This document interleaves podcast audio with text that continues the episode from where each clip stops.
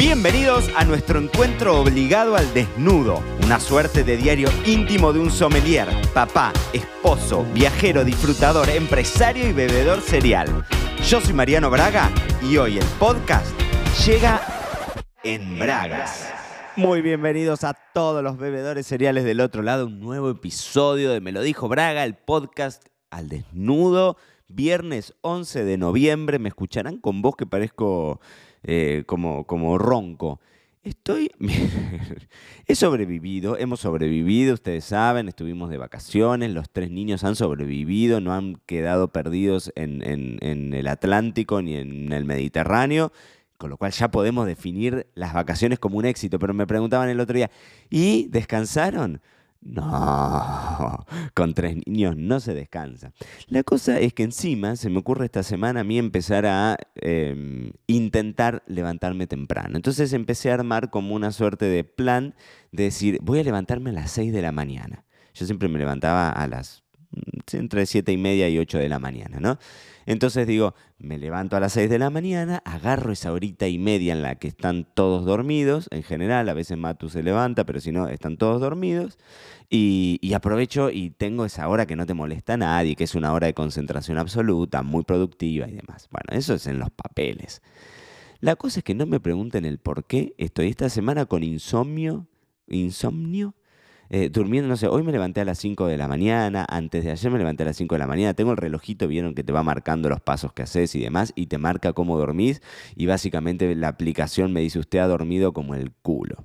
Así que si me escuchan ronco es básicamente por eso. De hecho, hoy pienso dormir siesta después de muchos años me acomodé mi time blocking para dormir siesta. Pero bueno, mis queridos bebedores cereales, muy bienvenidos.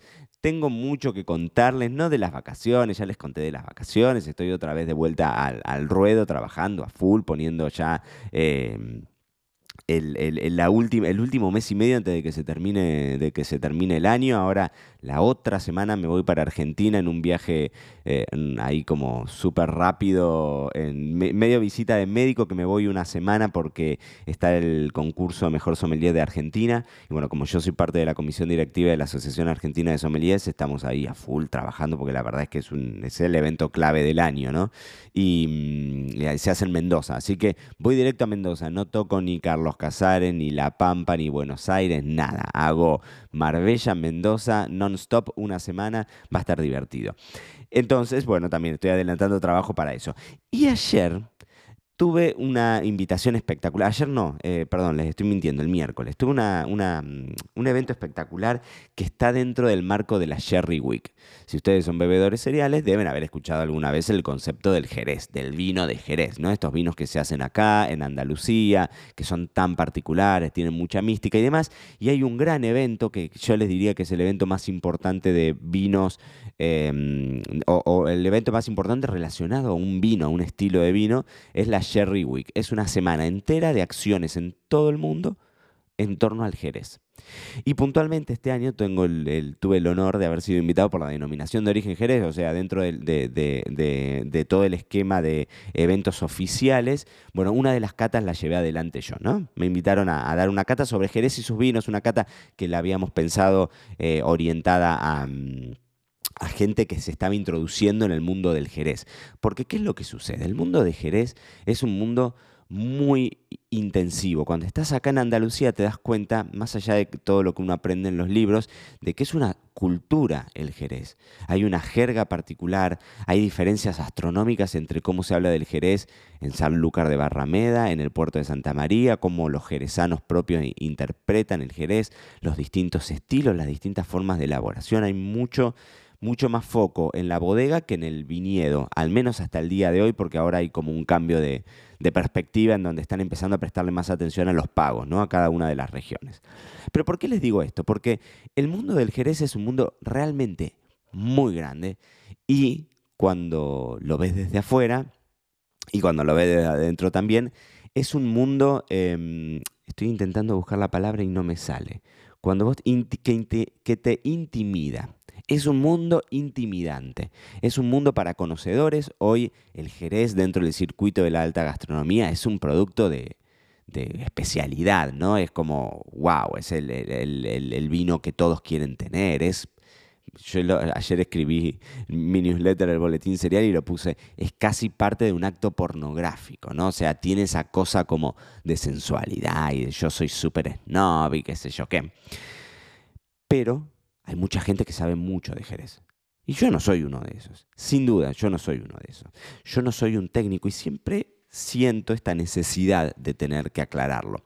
Y el episodio del podcast de hoy, o sea, toda esta introducción la hice para contarles del episodio del podcast de hoy, que tenía ganas de hablar del famoso síndrome del impostor, que me parece un nombre espantoso, pero que tiene que ver con esto, que ya lo hemos hablado en el, en el podcast, que es que cuando vos decís yo no me siento lo suficientemente bueno o no estoy a la altura como para. Y con esto del Jerez en algún punto me pasaba esto, porque yo dije, yo la doy a la cata, genial, me encanta, gracias, o sea, es un honor que, piensen en uno, ¿no? Yo siento que tengo buenas herramientas de, comunicación para transmitir, pero por el otro lado del vino de Jerez yo soy un consumidor. Entonces hay un montón de definiciones técnicas en las que yo hago agua, sin duda. Em, y por el otro lado, digo, siempre me siento esto de esta, necesidad de justificarme, ¿no? De tener que aclarar, yo no soy un técnico y demás. Y después por el otro lado digo, pero puedo ser tan pavote, porque hay una canción en Argentina que dice yo soy lo que soy, no tengo que dar excusas, por eso es que tiene que ver con la sexualidad. Pero no estoy hablando específicamente de mi sexualidad en este caso específico. Pero la realidad es que si, hay algo que a mí me ha ayudado mucho, y esto es un trabajo interno totalmente, es cuando sentís que vos no tenés que mentir por algo que no sabes. Y menos en el vino, en donde es infinito el mundo del vino, ¿no? Pero no está mal decir, la verdad, no lo sé, averigüémoslo, investiguémoslo. Em, yo siempre intento, obviamente, hacerlo desde un lugar de honestidad, intento eh, em, formarme, ¿no? Hacerlo, hacerlo bien.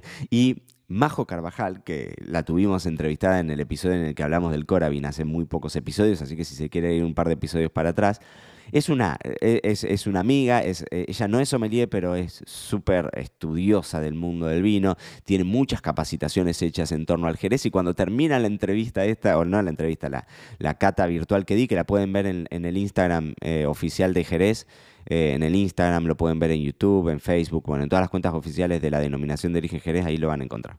Eh, me termina de escribir y me pone, me felicita, muy bien, digo, wow, bueno, bien, bárbaro. Y después me pone, estuve una cosa que dijiste que no era correcta. Y yo le digo, no podés ser tan desgraciada, le digo. Es obvio que voy a fallar.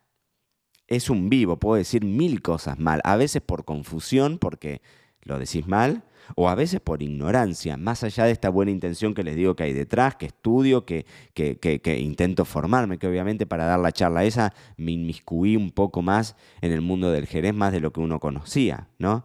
Pero siempre puedo meter la pata. Acá en el podcast ustedes habrán escuchado montones de episodios en donde estoy diciendo cosas con las que ustedes saben que, que no las estoy diciendo correctas. ¿Por qué? Porque, bueno, porque pasa, porque uno cuando hace, mete la pata. No hay, no hay otra.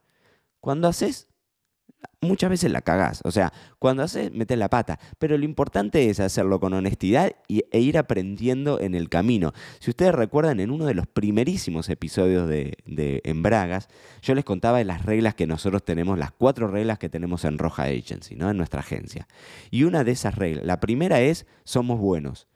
Porque somos buenos, porque nos capacitamos, porque nos formamos, porque entendemos de lo que hablamos. Pero el segundo es, siempre estamos aprendiendo. Si nosotros pensamos que lo que sabemos hoy es suficiente, chao, no tenemos camino para eso. Realmente no tenemos camino para eso. Y otra de las cuestiones que, que tiene que ver con esto es un... El otro día estaba leyendo un newsletter eh, que, que me llegó y decía esto tal cual. Una vez más, reafirmé que el mejor indicador de nuestro marketing y proceso de ventas es la cantidad de veces que nos dan las gracias. ¿Has analizado cuántas veces te dicen gracias? Quizás a partir de hoy debas tenerlo más en cuenta. Y esto tiene algo de relación con eh, el síndrome del impostor ese, ¿no? decir, bueno, yo no estoy a la altura de... Y después te das cuenta de que lo que vos haces, si lo haces con honestidad y lo haces con ganas y le pones pasión y trabajo detrás, pero sobre todo, o sea, honestidad y trabajo detrás, muchas veces ayudas a un montón de gente. Si escuchaste el episodio del miércoles, de, este miércoles, de antes de ayer, en el que yo te contaba mi experiencia siendo dueño de una vinoteca, lo grabé y Flor estaba cerquita mío. Y cuando termino de grabarlo, se, pone a reír y me dice, pareces un pastor brasilero vendiendo el curso. Los que no conocen los pastores brasileros, en Argentina es muy usual que cuando termina la programación de la televisión y durante la madrugada, aparecen videos de estos prepagos, tipo de, compra directa y demás, de pastores brasileros, pero que hablan en español, con, un español, eh, digamos, con el acento brasilero, eh, digamos, llevando gente a sus iglesias, ¿no? Y entonces, bueno, obviamente que el objetivo de esos programas de televenta son vender, que vos termines siendo parte de esa, de esa iglesia. Entonces, Porzani me dice, parece un pastor brasilero vendiendo un curso. Y si lo escuchás al coso, vas a ver que es cierto que yo lo, lo vendo un montón al curso, pero mucho de esa venta, o no mucho de esa venta, a mí te voy a ser completamente honesto. Me cambió por completo la mirada de la venta. Yo tenía un concepto que era, yo no sé vender, a mí no me gusta vender, a mí no me gusta hablar de, dinero, a mí no, no me gustan esas cosas porque me sentí incómodo, me parecían que eran situaciones incómodas. Y en un momento me di cuenta del impacto que a veces tiene el trabajo de uno. Y esta vez, y esto que les digo, la cantidad de veces que te dicen gracias, en mi vida es impresionante. O sea, debe haber un montón de gente que está en desacuerdo con, con lo que hago. Está bien, pasa eso, es la crítica, está, no podemos renegar de eso. Pero hay un montón de gente a la que nosotros con esos cursos le cambiamos su negocio, se lo damos vuelta. Porque no solamente porque uno sabe lo que tiene detrás, ¿no? O sea, confía en el producto que hace y me imagino que vos del otro lado, en el trabajo que tengas, confiarás en el producto que, que tenés. Porque si no es imposible salir a venderlo. Si uno no cree en lo que hace, imposible salir a venderlo. Pero por el otro lado, cuando te llega la infinita cantidad, yo les decía, el lunes que viene van a escuchar la, entrevista con Luciano Estrafase del Club del Corcho. Y cuando Luciano habla del impacto que tuvo el curso ese en su vida, en su negocio, ¿cómo no te vas a sentir orgulloso? ¿Cómo no te va a cambiar la mirada de, la venta?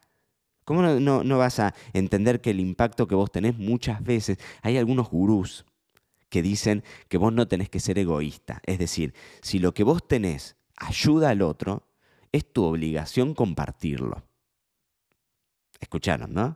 Son gurús que, te hablan de ventas, entonces obviamente que no sé si estás de acuerdo o no, yo no sé si estoy del todo de acuerdo, pero me gusta esta idea porque te cambia completamente el panorama de, en vez de pensar que el vendedor es el que te está eh, vendiendo algo que vos no querés, muchas veces el vendedor te está vendiendo algo que a vos te va a cambiar la vida. O sea, yo me siento cuando vendo mis cursos, no te va a cambiar la vida sin contracturas, porque va a ser un curso que te va, que te va a acercar al mundo del vino, lo vas a disfrutar y demás. Pero un curso de formación profesional, como el de Vinotecas, le cambia la vida a tu negocio, no tengo dudas de eso. Entonces, ¿cómo no te va a cambiar la visión que vos tenés de no sentirte culpable o mal por salir a vender y parecer un pastor evangélico? No lo sé, es mi visión, pero este newsletter que decía ¿Has analizado cuántas veces te dicen gracias? Quizás a partir de hoy debas tenerlo más en cuenta.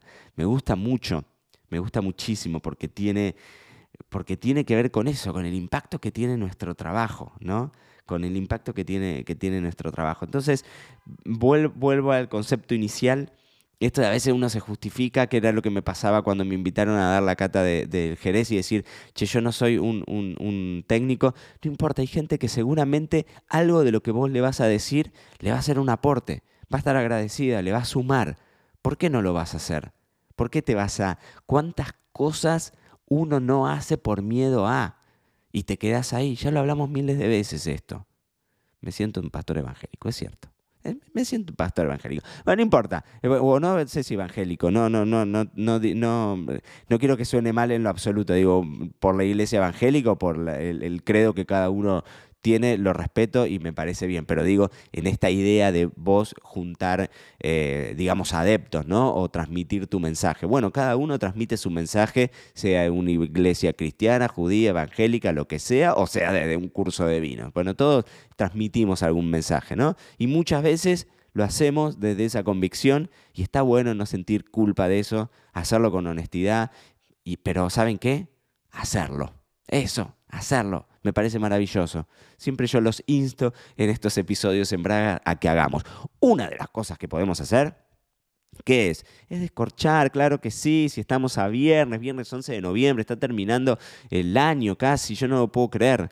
Estoy yendo al supermercado y ya están todos los turrones ahí dando vuelta. Bueno, y estoy encima con panzadas de Jerez porque en esta Sherry Week la cantidad de Jereces que entre los que he comprado he catado para, para, para, para la Sherry Week. Eh, me han mandado las bodegas y demás. Estoy como con sobredosis de Jerez y Jereces y turrones queda espectacular. No sé si viene el caso hablar de maridaje, pero en general queda absolutamente maravilloso con todo lo que sean frutas secas y estas cosas crocantes y demás. Le queda fantástico. Dicho todo esto, puede ser una gran excusa este viernes 11 de noviembre para que descorchemos, porque ustedes saben, mis queridísimos bebedores eh, cereales, que es fin de semana y nuestro cuerpo lo sabe. Esto fue todo por hoy. No te olvides suscribirte para no perderte nada y que sigamos construyendo juntos la mayor comunidad de bebedores cereales de habla hispana. Acá te espero en un próximo episodio.